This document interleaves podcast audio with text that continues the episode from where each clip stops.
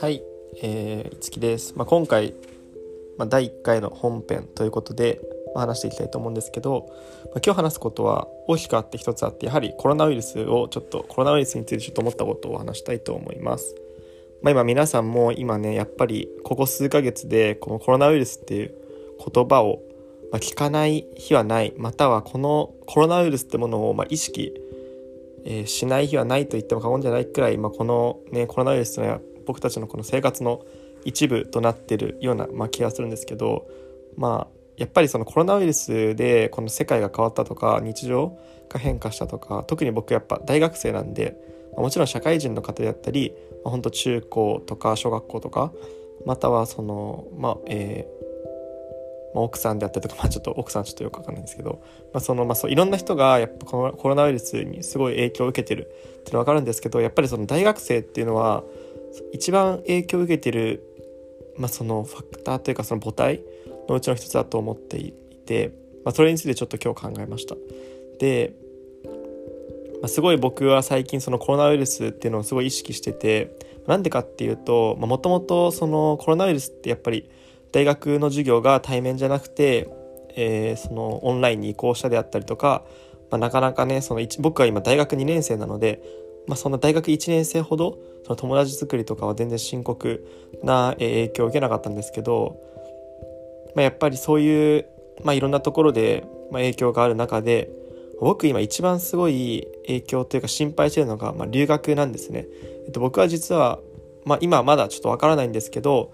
えっと、これから留学をどこかでしようっていうのをちょっと考えていてでまあ、なんで、まあ、そのコロナウイルスが心配なのかっていうと、まあ、もちろんやはり海外に出るということで留学ができるかできないか、まあ、その現地の大学が受け入れてくれるか受け入れてくれないかっていうのがすごい大きなところであってで僕はさっき言ったんですけど、まあ、大学2年生ってことで、まあ、あまり時間がない。大学1年生だったらまだ1年後とか全然2年後とかでもまだまだま時間はあると思うんですけどやっぱ大学2年生ってなると大学2年生ってなるとって言っても今もう10月の終わり11月の前なんで、ま、2年生もそんなに多く残されてないわけなんですね。なので、まあ、そのコロナウイルスの収束自体収束具合で、まあ、いけるかいけないかが、まあ、すごい変わってくるってことなんですね、ま、なのでそうで僕はかなりこの留学っていうものに対する結構熱というか、ま、思いがあって本当に大学でやりたいことのうちで一番大きなまあ大きな部分を占めるのが、まあ、留学って言っても過言ではないほど、まあ、すごい好きなんですね。なんでかな好きっていうとちょっと変なんですけど、まあ、やりたいことのうちの一つなんですね。まあ、んでかっていうと僕は実は今までこの大学生活のうちの、えー、うちの時間で2回、ま、短期留学って形で留学を、まあ、したんですけどそこですごい感じたのがなんか自分が変わってるなっていうのをすごい強く感じたんですね。なんでかっていうと例えば僕は1回目はカナダに1ヶ月ホームステイさせてもらって2回目はベトナムに2週間ちょい、えー、くらい、まあ、ホテルの滞在だったんですけど、まあ、その現地の大学に通わせてもらいました、まあ、その中でやっぱりその留学すると価値観変わるよとかいろんな文化に出会うからその自分その多分異文化に対する、適応力であったりとか理解力が上がるよ。まあもちろん英語力も上がるが英語力が上がるのもまあそうなんですけど、まあ、そういったのはまあなんだろう。結構言われもまあ聞き飽きたというか、まあ、ずっと言われてることだと思うんですけど、まあ、実際行ってみるとそれが本当に本当の意味で感じることができるんですね。やっぱりその現地の学生との出会いであったりとか僕がすごく強く感じたのはやっぱりその学問であったりとか勉強に対する、熱意の差っていうのはすごく感じて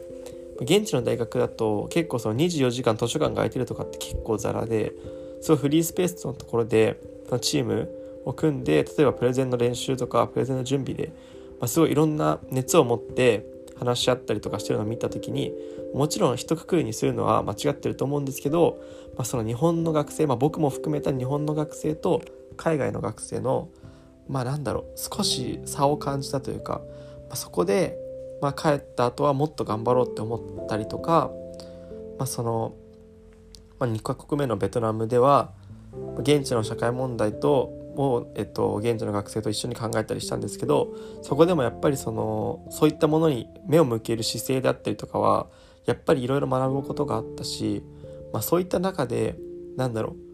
そういろんなことを外国で学ぶ中で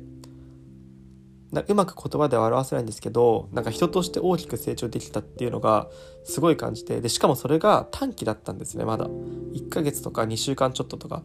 だからまあ僕、えっと、次行く時は長期の、まあ、1年の留学っていうのを考えてるんですけど、まあ、その短期でそれだけ大きく変われたんだったら長期だったらもっと変われるんじゃないかってすごい思っていて。で、まあ、僕は、まあ、生きている中で一応そのなんだろうなこれからの未来におけるビジョンというかこういうふうに生きていこうっていうのは一応あるんですけど実はそうそういうのって結構僕は、まあ、細かくというか、まあ、結構こう計画みたいな感じで立てて今まで生きてきたんですけど実はその留学の後のビジョンは全く考えてないんですね。まあ、全くっていうのはちょっと嘘なんですけどほとんどと言っていいほど考えてないんですね。なんでかっていうと僕はその留学行く前と行った後で全然なんだろう心理的な状況というか自分の中の思いであったりとか考えが変わってるから今考えてもその留学の後のことなんて絶対変わってるって思っててそれくらいその留学が自分を変える力っていうのはすごい個人的にすごい信じてて、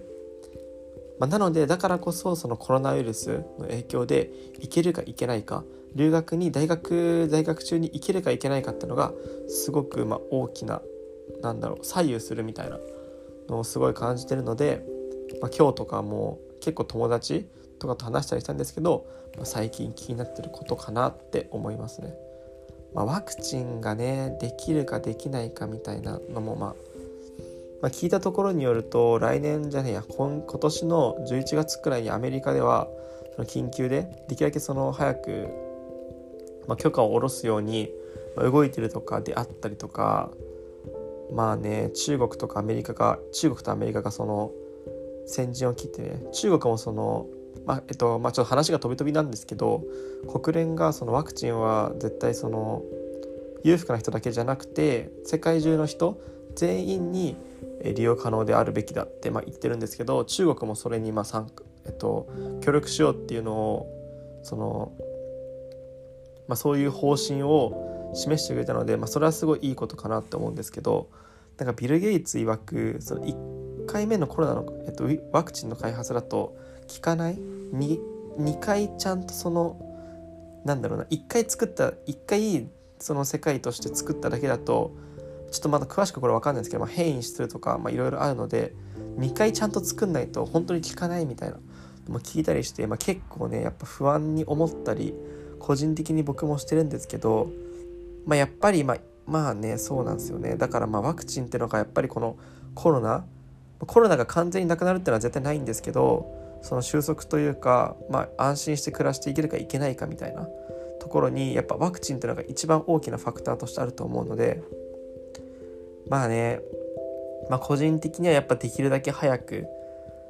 まあ、できてほしいなっていうのが、まあ、思いとしてはありますね。まあね、まあ、これについては本当日々のニュースを追ってねこう進捗を見ながらって感じだと思うんですけどで僕そのさっき留学、まあ、ちょっと留学の話にまた戻るんですけど僕的にはちょっとヨーロッパ行きたいなって思ってて今すごいヨーロッパフランスとかイタリアとか、ま、イギリスとかが本当に第2波本格的な第2波が今来たってもちろんアメリカも今1日あたり8万人だっけなちょっとこれも情報がね定かじゃないですけど大体それくらい。でも本当に急速にその医療体制があんま整ってないところでより拡大が感染が拡大してるって聞いて、まあ、アメリカヨーロッパでもちろん発展途上国アフリカであったり東南,、えっと東南まあ、東南アジアアジアは結構収束してるのか分かんないですけど、えっと、あの北アメリカ南アメリカとかですごい今感染拡大してる最中で特に今ヨーロッパがすごいその幅振り幅増加の幅としてはかなり大きくあって今ねその夜の街とかもなかなかえー、そのね制限をまた復活させたみたいな話も聞いてるんですけどそうヨーロッパにね行きたいなって個人的に思ってるんで、まあ、だいぶねそこはちょっと大丈夫かなってのがすごい心配なんですけどまあこればっかりはねちょっとね別に僕の一人の力でどうにかなるって問題じゃもちろんないので、まあ、その行ける日まで、まあ、例えば英語の勉強だったりとか現地で何学びたいか、まあ、その学ぶ英語で学ぶのでやっぱりそれを事前に日本語だけじゃなくて、まあ、英語で学ぶ準備であったりとかいろいろね、まあ、将来のことを考えるのでもちろんそうなんですけどいろいろやれることはあると思うので、まあ、それについてね。まあちょっとやっていかなくちゃなって感じなんですけどマジでコロナね本当こうね世の中というか僕はちょっと今大学生なので大学生またはまあ一応その社会会社であったりとかの、まあ、家族が働いたりするのでもちろん父親がとか母親が働いたりするので、まあ、ちょっと分かるんですけどまあね本当に大きくね変えたと思ってて僕結構大学1年生の時は特定の人としか、えっと、仲良くしてないっていうかその俗に言う狭く、えー、なんだ深く狭くみたいな広く浅くの逆みたいな、まあ、いいんですけどちょっとね友人関係が結構ね狭まれちゃってるので今ねこの対面ないんでなかなか友達作りもできないので、だいぶそこはちょっとね正直痛いみたいなところあるんですけど、まあ、でも大学2年生よりもやっぱ大学1年生の方がやっぱきついと思うのでまあねそんなぐちぐち言ってられないんですけどでも逆になんか大学1年生はそこをすごい周りが心配して、まあ、周りっていうのは大学の先生とか、まあ、大学のシステム的に大学1年生ってやっぱま目に見えてわかるじゃないですか。その交友関係とか友達作りが難しいってのが、まあ、もちろんわかるのでそこはね逆にその対策してくれてて例えば僕の大学だと1週間に1回ホームルーム本当はないんですよ。僕の大学ホームルームなんて1回もないあのあ1回は1回もない嘘なんですけどその入学式の次の日とかに1回だけクラスで集まってもうそこから1回も集まんないみたいな感じなんですけどまあ、そう特例でね1週間に1回大学1年生に関してはホームルームを開いてみたいな話聞いてなんか逆にそのなんだろう分かりやすいじゃないですかやっぱそのコロナの影響で友達作りが難しいって。だからそういう措置をしてくれるんですけど大学2年生ともなるとやっぱまあ1年生の時できてるやろみたいな、まあ、ちょっとノリがあって、まあ、そういう措置もねやっぱややってくれないっていうかまあまあまあ当然といえば当然なんですけど。まあねそこがまあちょっとね僕個人としてはちょっと難しいところでね。いやもっとね友達作っときゃまあまあねまあ今もね別につまんなくはないんですけど全然特定の結、うん、34人とかで結構つるんでていいんですけどやっぱねいろんな人とねなんか出会いたかったみたいなとこはちょっとねありますね正直。僕も何個か僕ってかその大学2年生でも対面の授業とかいくつかあるんですけど僕の場合はほとんどもうオンラインオンデマンドまたリアルタイム。で唯一1個だけなんか国際教養っていう授業があってそれはなんかある対面なんですけどでもそれもなんか留学生との授業ででしかもその対面が本当になんか3週間に1回みたいななんかもうすごいもうねほぼないみたいな。しかもなんか留学生いや全然留学僕ちょっと英語のその、まあ、鳴らしたかったというか英語を上達させたかったので、まあ、やってるんですけど、まあ、なんか結構その特殊な授業でまあ、全然楽しいしいいんですけどなんかこうねこう本当にまともまともっていうかなんかね1週間に1回ちゃんと対面ある授業みたいなのあったらまあ良かったんですけどまあねまあ難しいところっすよね。なんかこんな話をこのね4時にしてるっていうなんか結構頭おかしいんですけど。うんまあね今日なんでこんな遅くなったんだっけ？あそうだなんかうん。友達とかと電話してて結構遅くなって明日は本当はね午前友達と筋トレするつもりだっただったってかはするんですけど起きれっかな。前回ちょっと寝坊してるからマジでちょっと今日遅れられないな。まあなんかこんな感じでねまあなんか本当本編的なところで言うと今回が一応初回だったんですけど今回はそのコロナウイルス？あじゃねえや留学？なんでコロナウイルスを最近気にしてるかま、それは結局留学があるからなんですけど、ま、留学の思いみたいな のと、ま、コロナウイルスワクチンの状況であったりとかでそのコロナウイルスで今まあ自分がなんかねこう嫌な困ってることみたいな。でもまあ大学1年生の方が大変だよね。っていうところと、まあ今なんかクソ遅い時間に話してるっていう情報と、えー、明日午前中筋トレするっていう。なんかだんだんと話がしょぼくなってみたなんか言っちゃってめちゃめちゃ申し訳ないんですけど。でもまあねこんな感じでちょっと初回なんでまあちょっと許してってください。全然その話す内容とかも全く考えてなくてただそのレコードをポチって押して始めたみたいな感じなんで、まあ、ちょっと、でもまあ話すのめちゃめちゃ好きなんで楽しいんですけどもちろんその聞いて、まあ、聞いてくれるっつっても初めなんで多分ほぼ誰も0人多分誰も聞かないと思うんですけどまあなんかねまあなんか、うん、一応ねまあその僕というか、まあ、このポッドキャストやってる人はその聞いてくれる人がいるっていうのを一応想定してやってるのでなんかそのもっとねちゃんとオーガナイズというかちゃんと整理してね話さなくちゃいけないと思うんですけど、まあ、なんかこんな感じでちょっと行き当たりばったりみたいな感じでねなんかもう寝る前の死に際のカスカスみたいな声で話しちゃったんですけど、まあ、次からはねちょっともっとちゃんとやりたいなって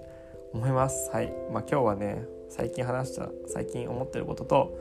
これから頑張ろうっていう感じでまあ終わりたいなと思ってるんですけど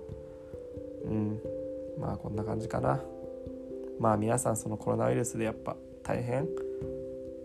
な思いをしてる方が多いと思うんですけど、まあ、いつかねまあその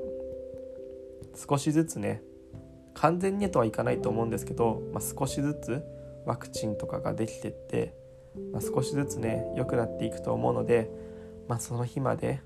まあ、それに向けた準備って言ったら大げさなんですけどまあね日々をね一生懸命楽しくね自分のやりたいことをねやってまあそんな日をみんなで迎えられる日までちょっとなんか、うん、日がすげえ重なったけど、まあ、そんな日を皆さんで待ちましょう。はいということで今回のポッドキャストはこんな感じで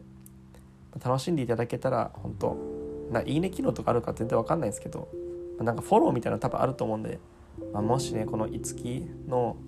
ゆるトークだっけ？なんか忘れたけど、まあ、そんな感じでやってるので、まあ、また聞いていただけたらすごい嬉しいです。ということで今回はなかなかちょっとね下っちゃったんですけど終わっていきたいと思います。それでは皆さんおやすみなさい。寝ます僕は。